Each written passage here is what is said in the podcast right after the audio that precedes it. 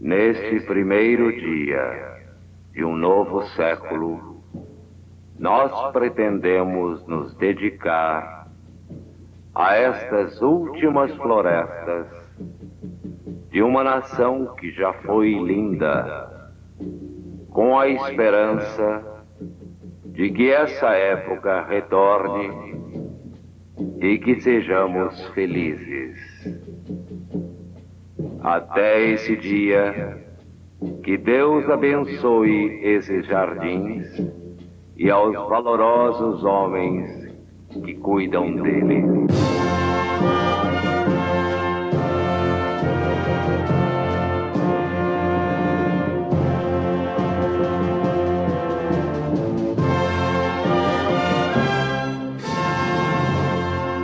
Em um futuro onde todas as florestas sumiram da Terra, um homem solitário vai enfrentar a sua própria natureza para salvar o que restou das árvores, em sua própria corrida silenciosa.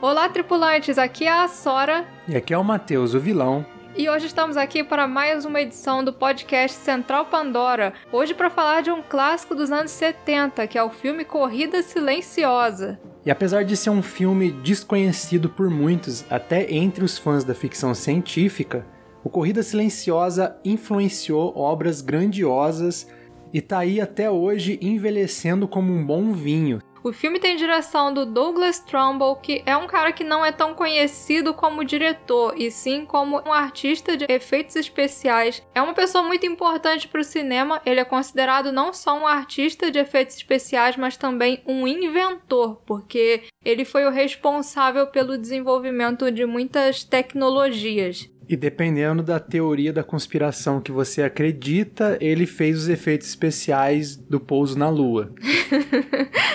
E Douglas Trumbull foi um cara que entrou pro cinema bem novo por influência do pai, né? Ele é filho do Donald Trumbull, que é um dos pioneiros dos efeitos especiais no cinema, inclusive foi responsável pelos efeitos do filme Mágico de Oz. Ele começou nos anos 60 na área de ilustração e aerografia, na Graphic Films, e esse estúdio foi o responsável por produzir o filme To the Moon and Beyond para a Feira Mundial de Nova York em 1964. E quando o filme foi exibido lá na feira, quem estava assistindo? Stanley Kubrick, que na época estava iniciando o trabalho de 2001, Uma Odisseia no Espaço.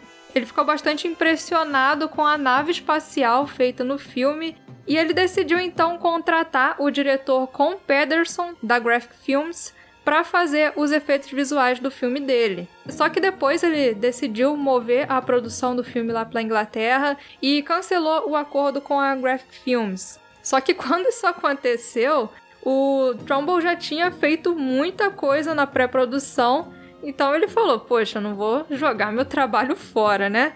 Ele foi até o Pederson, pediu o telefone da residência do Stanley Kubrick e ligou para o diretor para pedir para participar do filme, para continuar na produção.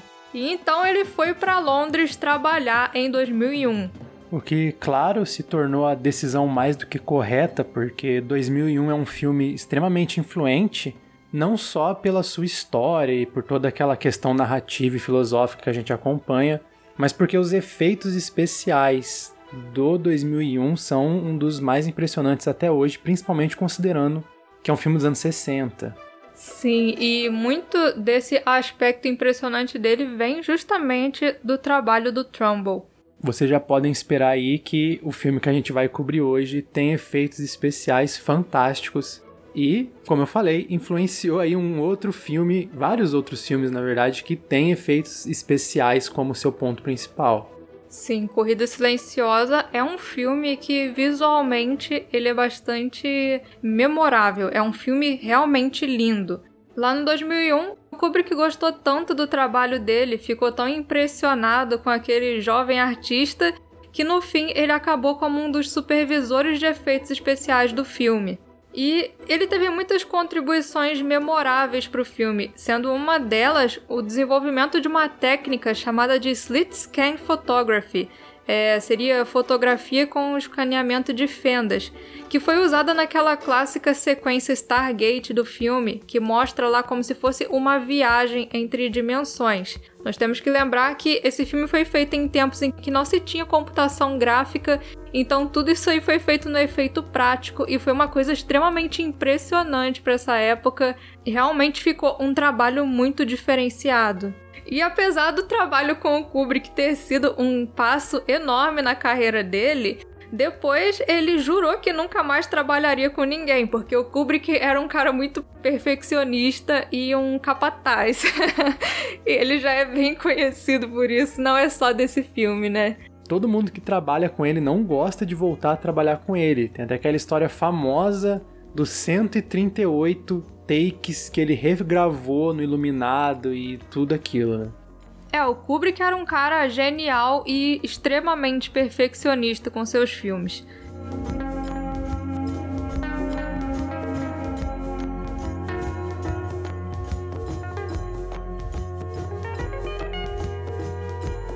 Felizmente, no início dos anos 70, o Trumbull voltou para Hollywood com a sua própria empresa agora e assumiu os efeitos especiais de um outro filme aí grandíssimo de ficção científica, que é O Enigma de Andrômeda de Robert Wise, baseado no livro do Michael Crichton.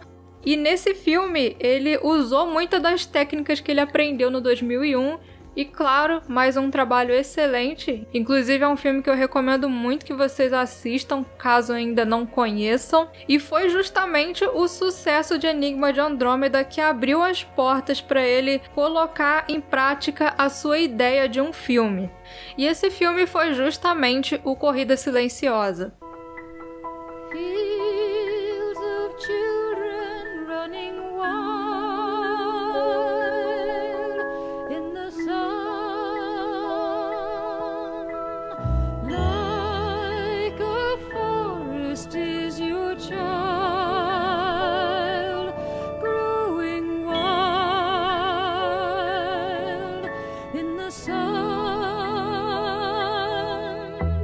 Corrida Silenciosa é considerado por muita gente uma resposta do Douglas Trumbull ao 2001 Uma Odisseia no Espaço, porque o Douglas Trumbull quis mostrar uma visão de futuro diferente. No 2001 nós temos aquelas pessoas mais assim que parecem entre aspas pessoas do futuro.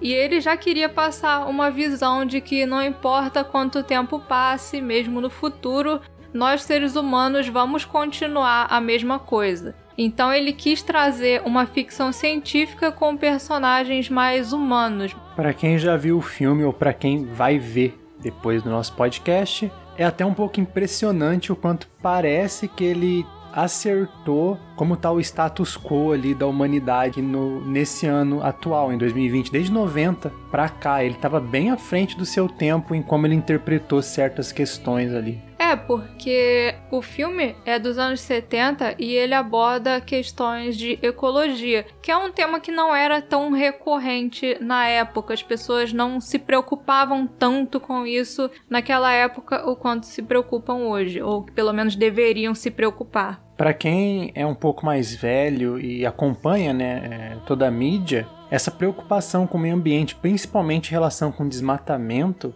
ganhou muita força em 92, 93, comecinho da década de 90 mesmo. Então, eles estavam saindo ali dos anos 60, entrando nos anos 70, no auge do crescimento industrial. Até ali não se tinha uma preocupação com aquecimento global e tudo mais, e ele fez algo realmente encaixa muito bem nos dias de hoje, se não fosse pela clara é, idade dos efeitos e tudo mais. Sim, é, porque apesar de ser um filme de efeitos especiais excelentes, ele claramente é um filme dos anos 70.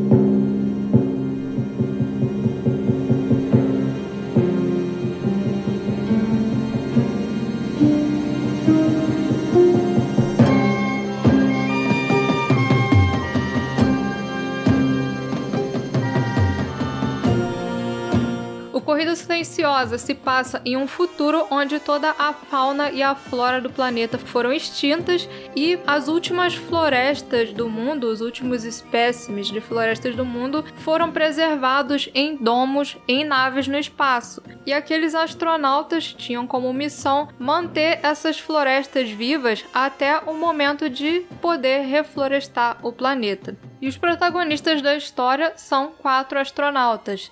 O principal mesmo é o Freeman Lowell, que foi interpretado pelo Bruce Dern, que na época já era um baita ator.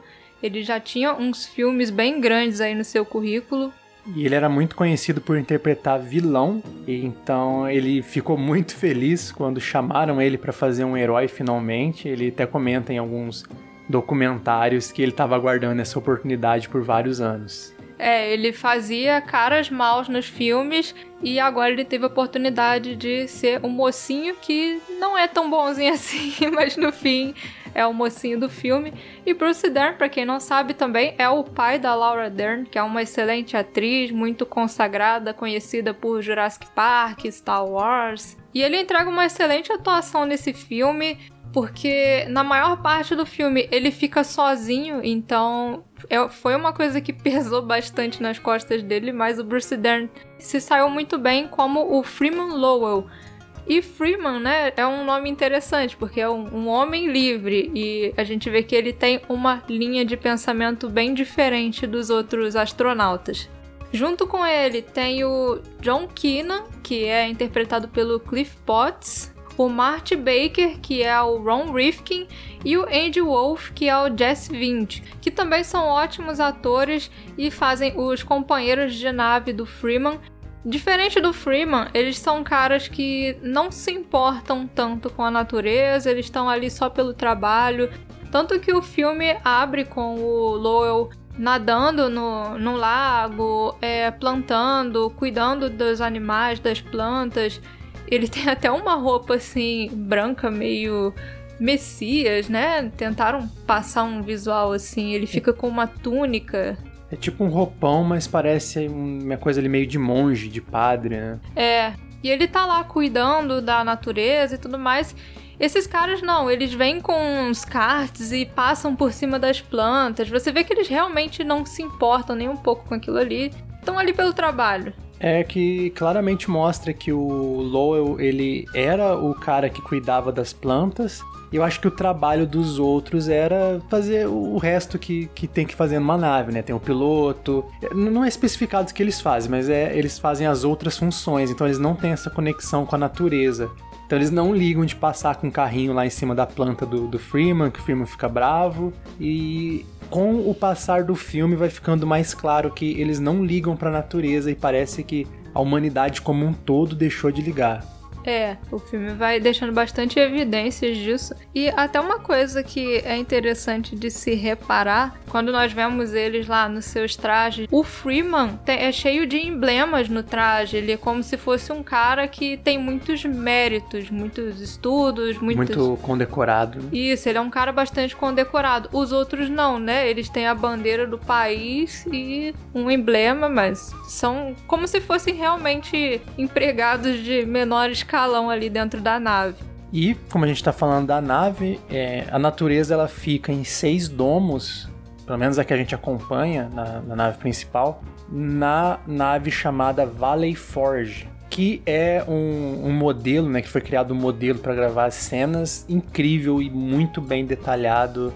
É, você vê assim, você percebe que é um filme do começo dos anos 70, mas o efeito da Valley Forge é muito, muito bonito, tanto na parte exterior quanto na parte interior. interessante que a Valley Forge, a nave desse filme, é, teve como base para sua construção um porta-aviões chamado USS Valley Forge, que foi usado durante a guerra na Coreia e estava ancorado lá no estaleiro naval de Long Beach, na Califórnia. E ele foi todo transformado por dentro, né, para ser o cenário que vai se passar o filme. Até aqui, para quem vê filme, ou até para quem joga um pouco, sabe que dentro de um navio desse não tem muito espaço. Eles tiveram que fazer muitos milagres para conseguir criar algo amplo. Primeiro, para botar os equipamentos, que a gente sabe que nos anos 70 uma câmera para gravar um filme era quase o tamanho de uma sala. E também para dar esse ar de futurista, né, de espacial, de, de ser algo maior do que só um porta-aviões. É, sim, porque todos os interiores, as salinhas da Valley Forge foram reproduzidas no interior desse porta-aviões. Então, ele passou por uma grande transformação. E além desse porta-aviões que foi todo adaptado para as filmagens, também tinha um modelo de cerca de 7 metros e meio que foi feito em seis meses usando peças personalizadas e umas partes de aeronaves pré-fabricadas.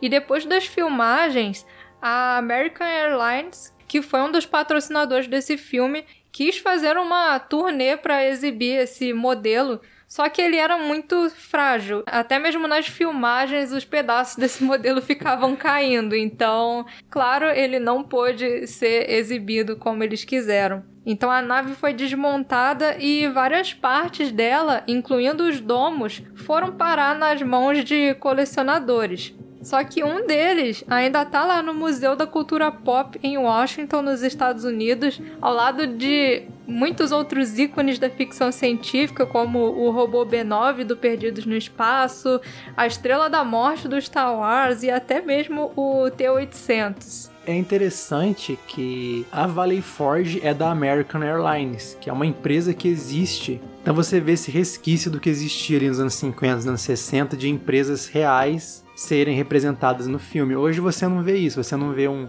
um filme com uma nave e. não sei, é do Elon Musk lá, a nave que tá levando o pessoal no espaço. Se eu não me engano, talvez o Machete 2 o Elon Musk aparece, mas não é tão comum. Então é bem legal você dar essa sensação de que é realmente um futuro que tá acontecendo, faz você é, entrar numa imersão ainda maior enquanto você tá vendo ali os minutos iniciais do filme. Sim, é, e o filme exibe os seus patrocinadores, como todo bom filme, né? Tem até um momento que aparece um logo da Coca-Cola muito em destaque. Eles não escondem. E logo nesses primeiros minutos do filme, a gente vê que, primeiro, a direção de fotografia é muito boa, os atores são bons e que a direção geral é excelente. A direção do Trumbull é muito competente. Pois é, e inicialmente a ideia dele nem era dirigir esse filme. Ele queria que o roteiro dele, a trama que ele criou, fosse produzida e ele ficaria no background, ficaria na parte dos efeitos visuais. Só que, no fim, o envolvimento dele com esse projeto foi tão grande, ele estava tão assim envolvido em todas as partes que chegaram a um consenso de que a melhor opção para dirigir esse filme seria ele. E também vale mencionar que o roteiro ele foi trabalhado pelo Derek Washington, pelo Steve Bocco e pelo Michael Cimino, que, para quem não conhece, ganhou um Oscar com o filme O Franco Atirador e é muito reconhecido em Hollywood. É, algumas vezes não por motivos tão bons, né? Às vezes é por algum como um dos filmes que mais deu prejuízo na história, mas ele é muito bom para escrever roteiro, não é à toa que ele ganhou o Oscar praticamente com o primeiro filme. Sim, ele teve essa ideia inicial e convidou uns caras realmente muito bons para trabalharem no roteiro. Já nos efeitos especiais, como esse filme tinha só um décimo do orçamento do 2001 Odisseia no Espaço, eles tiveram que economizar. Então o Trumbull, para reduzir os gastos, convidou um grupo de estudantes colegiais sem experiência para ajudar na produção do filme. E vale mencionar que um desses estudantes foi o John Dykstra, que depois seria aí um pioneiro com os efeitos de Star Wars. E Star Wars não tem só essa conexão com Corrida Silenciosa, né? A gente vê que ele é realmente muito importante para influenciar talvez o filme mais influente da história do cinema. Sim, ele tem é até envolvido numa treta com Star Wars que nós vamos comentar mais para frente. E por fim, algo que chama muita atenção é a direção de fotografia, que também é muito bonita. E ela fica por conta de Charles Wheeler, que foi animador da Disney antes de ser diretor de fotografia, e foi indicado ao Oscar em 1970 pelo filme Tora Tora Tora, um filme de guerra sobre a Segunda Guerra Mundial. E como esse filme é de 71, você vê ali que eles pegaram um diretor de fotografia que tinha acabado de sair de uma vitória do Oscar. Então, é uma equipe extremamente talentosa, mesmo que tenha alguns iniciantes ali, né? Sim, eles estavam jogando para ganhar, só a Universal que parecia não ter colocado tanta fé, já que liberou um orçamento de apenas um milhão. E galera, um milhão para um filme é muito pouca coisa. É tipo, tem atores que recebem isso só de salário, então realmente foi um valor extremamente baixo e o resultado final foi impressionante.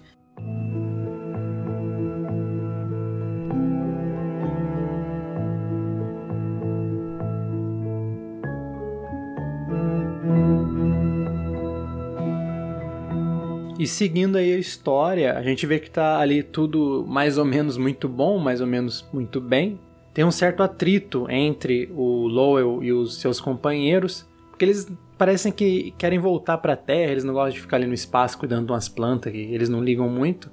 E o Lowell tá muito confiante de que logo eles vão poder voltar para reflorestar a Terra. Ele tá felizão lá jogando o poker dele, ele fala que com certeza ele vai ser o diretor do reflorestamento e as árvores vão poder voltar pro planeta. É, a gente vê até que os caras têm um pouco assim. Eu senti um ar de deboche nessa questão, né? Eles acham que o Lo é um cara assim, louco. Por que, que ele tá ligando pra um monte de mato? Só tem um deles que parece que tem um pouco de consideração por ele, mas os outros você vê que eles são assim, é, deboche total pro lado do Lowell. E é um negócio até um pouco estranho, porque tem uma hora que ele tá comendo o alimento dele que ele colhe e um cara acha absurdo, fala, ah, é isso que é alimento de verdade, o que você tira do chão, tipo, é da onde vem todo o alimento atualmente, né? Lá no, no futuro que, que a gente vê no filme, o cara acha absurdo você tirar alimento do. Ele fala da sujeira, né? Só que apesar dessa confiança do Freeman de que eles vão receber a mensagem para voltar para a Terra, para reflorestar tudo, o que eles descobrem é que a empresa precisa cortar gastos e eles recebem a ordem de explodir todos os domos com as florestas, usando uma bomba nuclear e seria, né, o fim da natureza completamente. O que deixa o Freeman extremamente triste e ele fica até meio ofendido, assim, porque os caras estão comemorando que vai acabar aquilo lá, eles vão poder finalmente voltar para casa. E ele simplesmente não aceita que a humanidade vá destruir os últimos espécimes naturais que ela tem, que já são pouquíssimos e estão lá no espaço porque não tem mais condições de se manter eles na Terra. E assim, nós vemos que a natureza realmente não é mais uma prioridade para o ser humano todo esse momento eleva a tensão entre os personagens, aumenta a clara tristeza que o Freeman tá sentindo e a gente vai para uma das cenas mais importantes do filme, que é ali eles compartilhando algumas ideias durante um momento ali da refeição. Porque eles se alimentam de coisas totalmente artificiais, é como se fosse uma comida de astronauta e o Lowell tá lá comendo um melão, ótimo, maravilhoso, e os caras falam que aquilo, é, sei lá, tem um cheiro ruim, tem um gosto estranho. É como se os seres humanos tivessem se desacostumado de gosto e cheiro. E quando eles comentam sobre o estado da Terra atual, nós vemos também que se tornou tudo muito homogêneo aqui. É como se não existisse mais nada de natureza, são só, deve ser prédios, cimento, tudo muito cinza. E para eles era o mundo ideal, já que ah, não tinha mais fome, não tinha mais pobreza, não tinha mais desigualdade, todo mundo tinha emprego o Lowell chega até a falar que esse, claramente algo que incomoda ele é que todo lugar que você vai, os seres humanos são todos iguais, não existe mais nada de novo para ser conquistado. E não é tocado em momento nenhum sobre essas questões de não tem ar para respirar, o planeta tá muito quente, o que a gente sabe o que aconteceria hoje se todas as florestas aparecessem a questão da natureza no filme é muito mais ligada como uma parte da natureza humana, que se a gente parar de ligar para a natureza, a gente deixa de ser humano, a gente vai começar a não ligar para gosto, a gente vai começar a não ligar para ser diferente, para ter uma personalidade, porque ninguém liga mais para ter a beleza de uma folha na sua mão. Eles comentam, né, que a temperatura é fixa em 24 graus, é uma coisa assim como se fosse um mundo totalmente artificial artificial. E essa cena tem uma curiosidade interessante que essa menina que aparece na foto é uma filha do Bruce Dern que morreu quando era criança. Ela é inclusive irmã da Laura Dern. Então você vê que ele tá quase chorando na cena. Ele realmente tá quase chorando, não é uma coisa, não é efeito especial.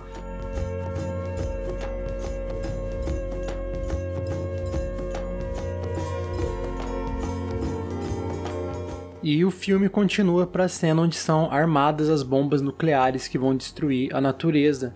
E até esse momento você vê que o Lowell tá muito triste, ele tá até ali andando pela, pela floresta que ele cuidava.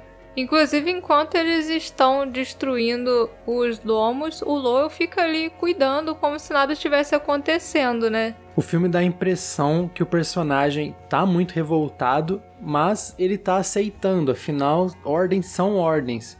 Só que você vê que essa tensão dele vai aumentando a cada explosão, tanto que tem uma cena maravilhosa que ele tá lá cuidando do, das plantinhas dele e cada explosão causa um flash que ilumina todo o domo e você vê que ele tá preocupado, você vê a dor no rosto dele de estar tá vendo tudo que ele trabalhou para conquistar as últimas espécies naturais do planeta sendo destruídas no espaço.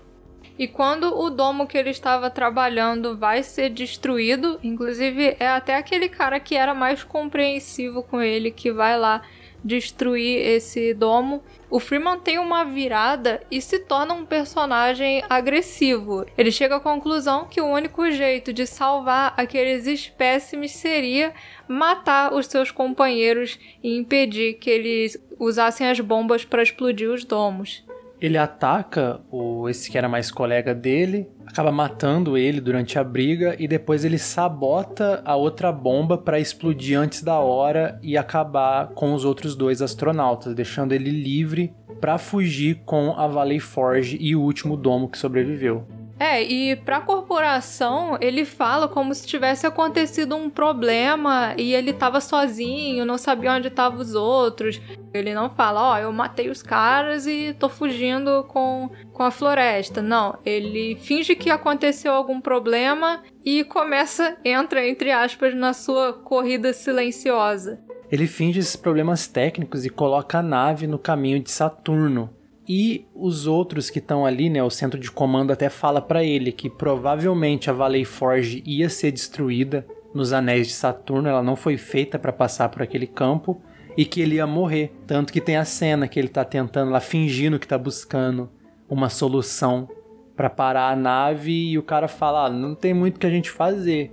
O que a gente pode tentar fazer é encontrar a nave do outro lado, mas provavelmente não vai ter como." É, e a entonação da voz do cara do outro lado já dá a entender que eles podem fazer isso, só que não tem tanto interesse nessa solução. Então o Freeman já poderia se considerar praticamente um homem morto, tanto que ele pergunta: "Ah, você tem família? Alguém para quem você iria retornar?" Meio que como se tivesse se despedindo dele ali. E na briga com o colega dele que ele matou, ele acabou ficando com a perna ferida, porque o cara acerta uma pasada na perna dele e fica bastante machucado. Então ele estava com uma hemorragia que estava deixando ele fraco. E os únicos aliados que ele teria ali na nave naquele momento eram os três robozinhos de serviço. Então o Freeman reprograma esses robôs para fazer uma cirurgia na perna dele. Ele usa tipo uns dispositivos parecidos com disquete para fazer as reprogramações desses robôs que ele insere na cabeça deles, e um fica responsável pela cirurgia em si, o outro fica ali mexendo com a parte de oxigênio e o terceiro robô é o assistente da cirurgia.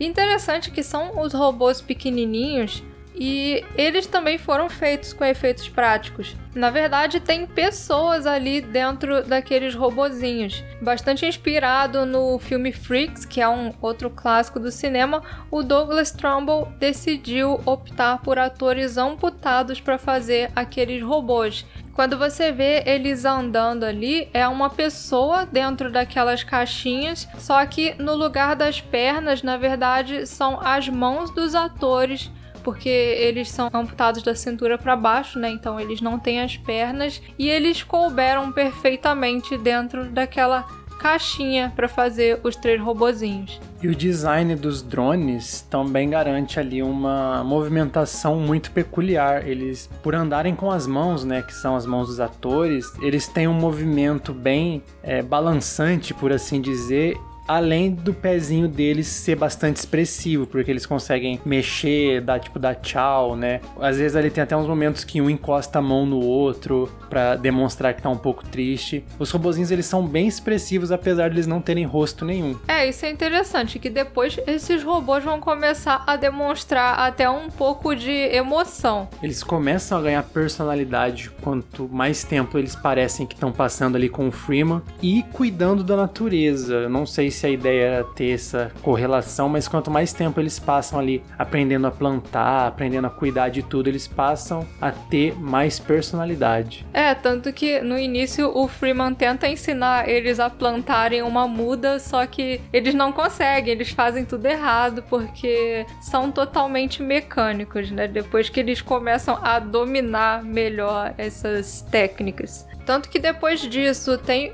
a cena em que eles passam pelo anel de Saturno e na hora que eles estão passando, um dos drones não consegue voltar. Ele fica para trás e depois a gente vê os outros dois drones indo lá até onde ficou o pezinho do robô que foi destruído pela força, né, do, do momento que eles passaram pelo anel de Saturno e eles parecem ficar um pouco tristes, eles ficam olhando aquele pezinho assim, meio cabisbaixos. E toda essa sequência do Anel de Saturno vale ser destacada, primeiro porque é um efeito muito bonito, é bem feito, o, a nave passando ali pelo anel e todas aquelas cores, mas também vale o destaque que essa cena foi pensada para o 2001 Odisseia no Espaço. Ia ter ali o momento que a nave passa pelos anéis de Saturno e ia ser efeito parecido. Só que a tecnologia na época não permitiu. O Trumbull então aproveitou que eles tinham pensado nisso lá e não tinham usado e refez no Corrida Silenciosa. É, isso aí é interessante. Então foi uma mudança que teve no 2001 por questões de limitações e acabaram aproveitando para poder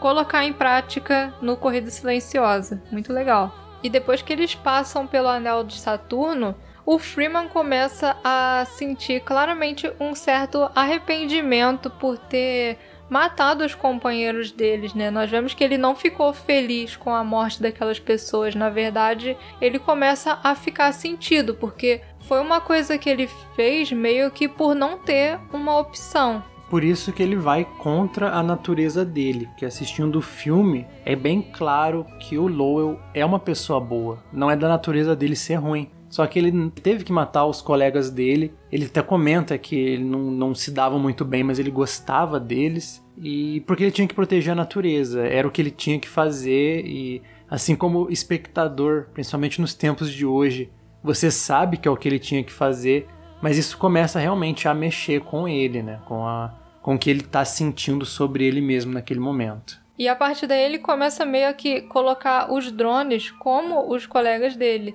Ele começa a fazer com eles atividades que ele fazia com os colegas. Nós vemos que ele corre de kart, né? Uma coisa que ele não fazia antes.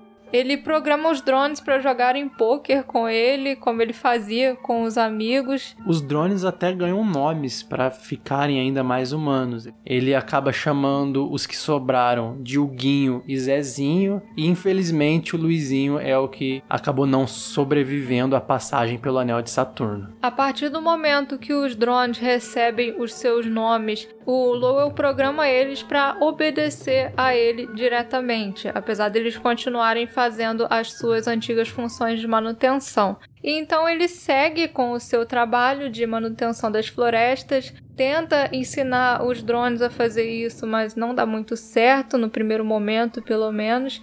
E o filme foca bastante no quanto o Freeman é um cara dedicado a essa função dele. Tanto que no quarto dele, ele dorme do lado de uma promessa de conservação. Tem lá na parede do quarto dele. É, eu prometo, como um americano, salvar e com fé lutar contra o desperdício de recursos naturais do meu país o seu solo, minerais, suas florestas, águas e vida selvagem. Só que ao mesmo tempo ele começa a assumir algumas características que ele condenava nos amigos. Como eu, já tinha comentado, ele começa a andar no kart como eles andavam, de uma maneira bem desajeitada. A gente vê que ele bate num dos containers e deixa a terra derramar. Ele começa a jogar poker com os drones, como ele jogava com os amigos dele e começa até a comer aquela comida artificial que antes ele achava tão terrível. Tanto que tem uma cena que ele tá na cozinha, ele pega aquela comida artificial e os droids olham para ele, assim, meio questionadores, porque ali eles já estão começando a desenvolver aquela personalidade que você tinha comentado. Ele fala: É, eu já tô comendo essa porcaria tem muito tempo, e joga no lixo, meio envergonhado. E esse negócio dele começar a assumir esses comportamentos tem um pouco a ver com o remorso que ele sente por ter feito o que fez, apesar dele não ter tido escolha. Então, é, enquanto isso está acontecendo, parece que ele tá se desprendendo um pouco pouco também da natureza que ele tanto protegia. Tanto que ele fala, ah, eu tô comendo essa porcaria aqui há muito tempo, eu realmente preciso ir comer comida de verdade. Então, ou seja, dá a entender que ele tava um tempo comendo aquele, aquela bolacha que eles comiam ali e não tava indo buscar alimentos na natureza. É, isso aí. E aí ele fala: então eu vou lá na floresta pegar um pouco de comida de verdade. Só que quando ele vai lá na floresta, as coisas estão morrendo as plantas, por algum motivo, começaram a morrer. E aí ele leva as plantas para o laboratório, começa a tentar entender por que aquilo está acontecendo. Só que ele não consegue descobrir o motivo e isso deixa ele extremamente frustrado. Ele entra em pânico tentando encontrar uma solução, só que por mais que ele faça pesquisas, ele não consegue descobrir nada. Que coloca ele numa segunda corrida, dessa vez contra o tempo para tentar salvar as plantas antes que elas morram. Ou seja, o, o Lowell é um personagem que parece não ter um tempo de descanso, tá sempre acontecendo alguma coisa para ele estar tá numa corrida silenciosa, mas também uma corrida infinita. Sim, é, tanto que o filme é curto, tem uma hora e meia, e passa essa uma hora e meia e você nem vê, porque a todo momento tem alguma coisa acontecendo. E em todo esse desespero para tentar descobrir o que está acontecendo com a floresta, tem uma cena ali que ele sai um pouco rápido com o kart e atropela o drone o Guinho, que estava no meio do caminho e acaba danificando bastante o robozinho. Ele até tenta fazer depois ali uma, uma recuperação das peças, tenta abrir o robô para ver se vai funcionar. Até consegue fazer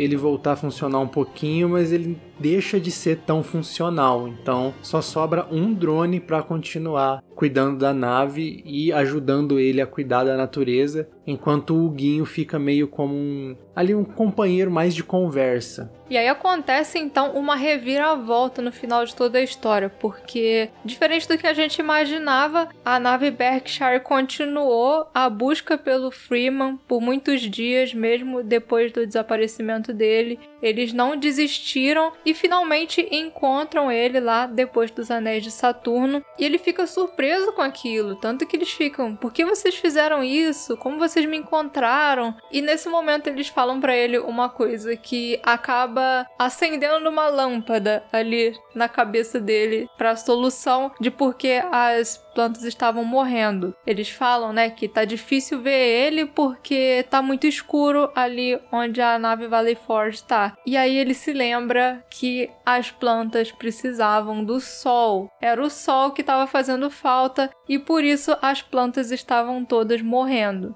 E esse é um ponto que pode até ser considerado ali um furo no roteiro, porque o cara que é especialista em planta não saber que o sol é essencial para a floresta não morrer é um pouco estranho. Mas isso é explicado pela transformação que o roteiro passou da ideia original para o produto final. Originalmente, o Freeman não ia ser o cara ali entendido de floresta que estava querendo proteger os últimos recursos naturais da Terra. Ele ia ser um astronauta que não conseguia mais viver na Terra porque ele tinha passado muito tempo no espaço. Então ele ia fugir do mesmo jeito que acontece no filme, só que ele ia manter a floresta viva simplesmente por causa de alimentação e de água para ele não morrer no espaço. Então ele não ia ter esse conhecimento que um botânico deveria ter e que o personagem no filme deveria ter. Então fica ali um pouco, sabe, aquele momento, como é que você não sabia disso? mas tem essa explicação da mudança de um roteiro pro outro. É, encaixa melhor na ideia original, mas no fim funciona de uma forma interessante. E aí, quando ele tem esse estalo de que era o sol que estava faltando, ele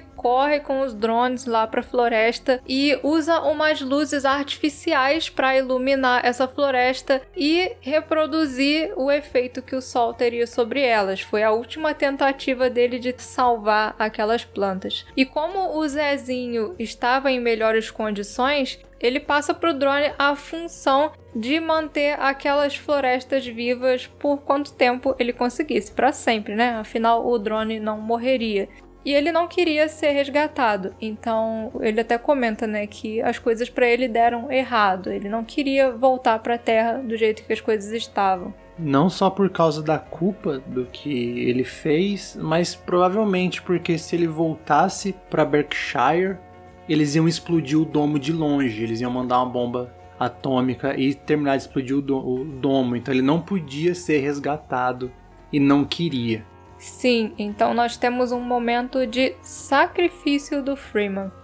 Então ele ejeta o domo com a floresta e fica na nave com o Huguinho, que estava em piores condições, e começa a preparar as bombas para explodir a nave que os dois estão dentro. Nesse momento ele faz até uma alusão interessante. Ele faz um comentário de que quando ele era criança ele colocou uma mensagem numa garrafa com o nome e endereço dele e jogou no mar.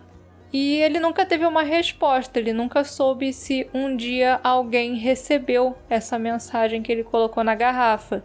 E ele praticamente está fazendo isso, porque ele lançou a floresta no espaço e ele não sabe se um dia alguém vai encontrar. Inclusive é interessante que no roteiro original, a ideia era que uma raça alienígena encontrasse depois esse domo vagando no espaço. Isso aí foi retirado, então no fim nós não sabemos que fim teve a natureza humana em Corrida Silenciosa. Então ele explode o que restou da Valley Forge. O pessoal da Berkshire não consegue recuperar o Freeman. E nós vemos o Zezinho lá cuidando da natureza, regando as plantinhas. E o filme encerra com a música da Joan Baez, que é muito bonita. E a trilha sonora é um outro ponto de Silent Running que merece um bom destaque. Além das músicas instrumentais, tem duas canções, uma chamada Rejoice the Sun e a outra Silent Running, que foram compostas especialmente para esse filme pelo Peter Skelly, que era um compositor mais conhecido pelas comédias musicais que ele lançava sob o nome P.D.K. Bach. E quem deu a voz para essas canções foi a cantora John Bass, que é uma cantora de folk norte-americana que é bastante conhecida pelo seu vocal bastante distinto. Ela tem um estilo meio lírico, é muito bonito e combinou muito bem com essas composições. Então esse acaba sendo um outro ponto muito forte aí do filme Corrida Silenciosa e que a gente não poderia deixar de comentar. E o curioso da trilha sonora, principalmente nessa parte cantada, é que não é difícil ver comentários sobre esse filme falando que a trilha sonora é um pouco estranha. É, mas quando você tá assistindo o filme, apesar de dar uma estranheza no começo, com o tempo passa a ser bem mais natural, né? Ele encaixa muito melhor com o filme e no momento final quando a música volta e encerra toda essa saga, é até bem emocionante ela tá tocando ali, mesmo eu que tive essa estranheza da música no começo e no final eu me emocionei quando ela voltou, já quando eu tava ali bem embarcado na história da Corrida Silenciosa. Sim, ela complementa bem o filme. Tem um outro momento também, depois que o Freeman mata os colegas dele, que ela é empregada muito bem no filme. Então fica aí um outro mérito do Silent Running.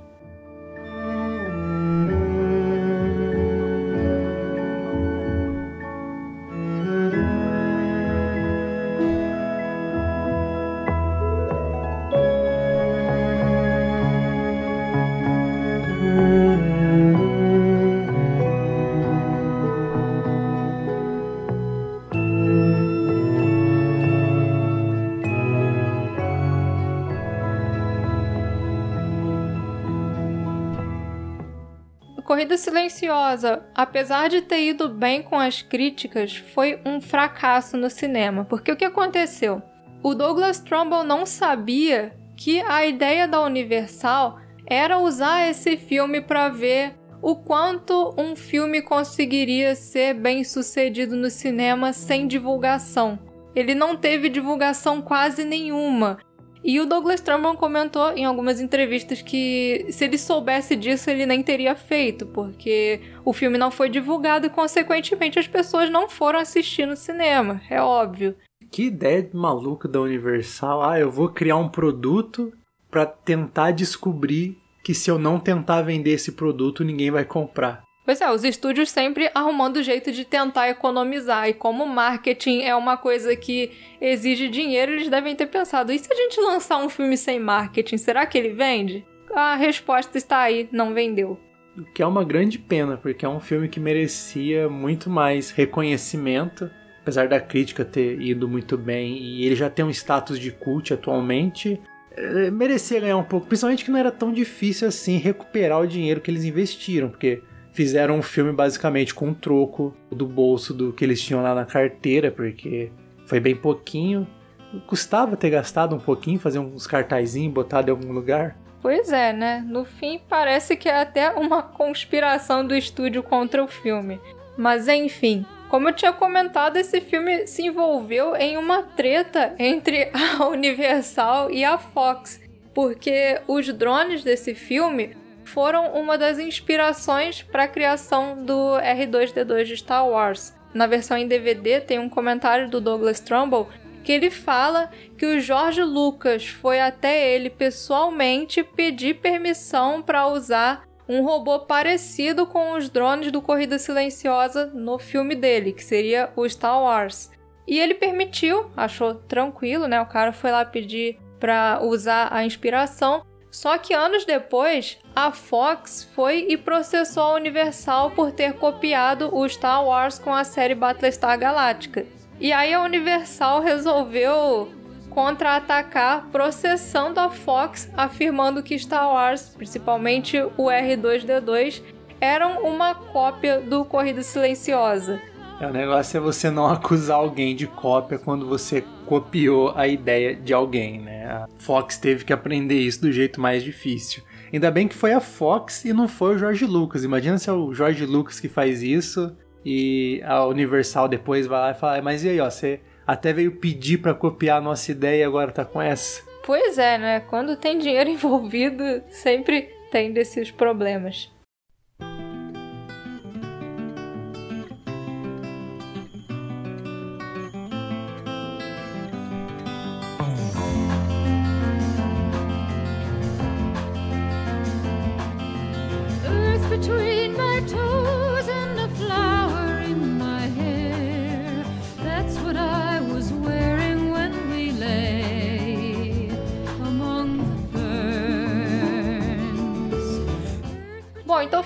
Pessoal, a nossa recomendação de um grande clássico da ficção científica, Corrida Silenciosa. Certamente é um dos maiores filmes do gênero feito nos anos 70 e é praticamente obrigatório para quem quer conhecer mais desse gênero, é, as suas nuances, o quanto ele passou por mudanças ao longo dos anos. Corrida Silenciosa foi inspiração para muitos filmes de ficção científica atuais, incluindo o Gravidade, que é um filme extremamente conceituado nos dias de hoje, ganhou diversos Oscars. Então é isso, galera. Fica aí a nossa recomendação. E se você já assistiu, comente com a gente também o que você acha de Silent Running. E vale também comentar que uh, assistir ele é mais do que recomendado, porque é um filme atualíssimo. Ele parece que foi feito para os tempos atuais, quando Parece ali que uma grande parcela da sociedade não liga para a natureza e o desmatamento é um problema no mundo todo. É essa grande preocupação em salvar a natureza. Então é um filme muito atual e a gente vê muito do que a sociedade pede e se preocupa no personagem do Freeman. Ele é a personificação de toda essa angústia que a gente tem quando a gente vê que uma nova espécie foi declarada em extinção, ou que não sei quanta da Amazônia está sendo destruída por ano. Então é um filme atualíssimo que merece demais a atenção, tanto de quem gosta de ficção científica quanto de quem se preocupa com o meio ambiente. Isso aí, pessoal. Não se esqueçam nunca é, dessa questão ambiental, porque, assim, nós somos parte da natureza, então nada mais justo do que nós cuidarmos dela, de tantas coisas maravilhosas que a natureza oferece pra gente no nosso dia a dia. É uma coisa assim, temos que realmente, como diz a música, né, Rejoice the Sun, celebrar o sol, celebrar a natureza, celebrar as florestas, tudo de maravilhoso que a gente tem. E se vocês gostaram desse podcast, tem muito mais no Spotify, no iTunes, tem em diversos lugares. Os links vão estar aí para vocês nos acompanharem. Se você gosta do nosso projeto, não deixe de se inscrever também no nosso canal, conferir o nosso site centralpandora.com.br e aguardamos os comentários de vocês. Obrigada, pessoal. Um abraço a todo mundo que está nos ouvindo e até a próxima. Muito obrigado e a gente se vê no próximo.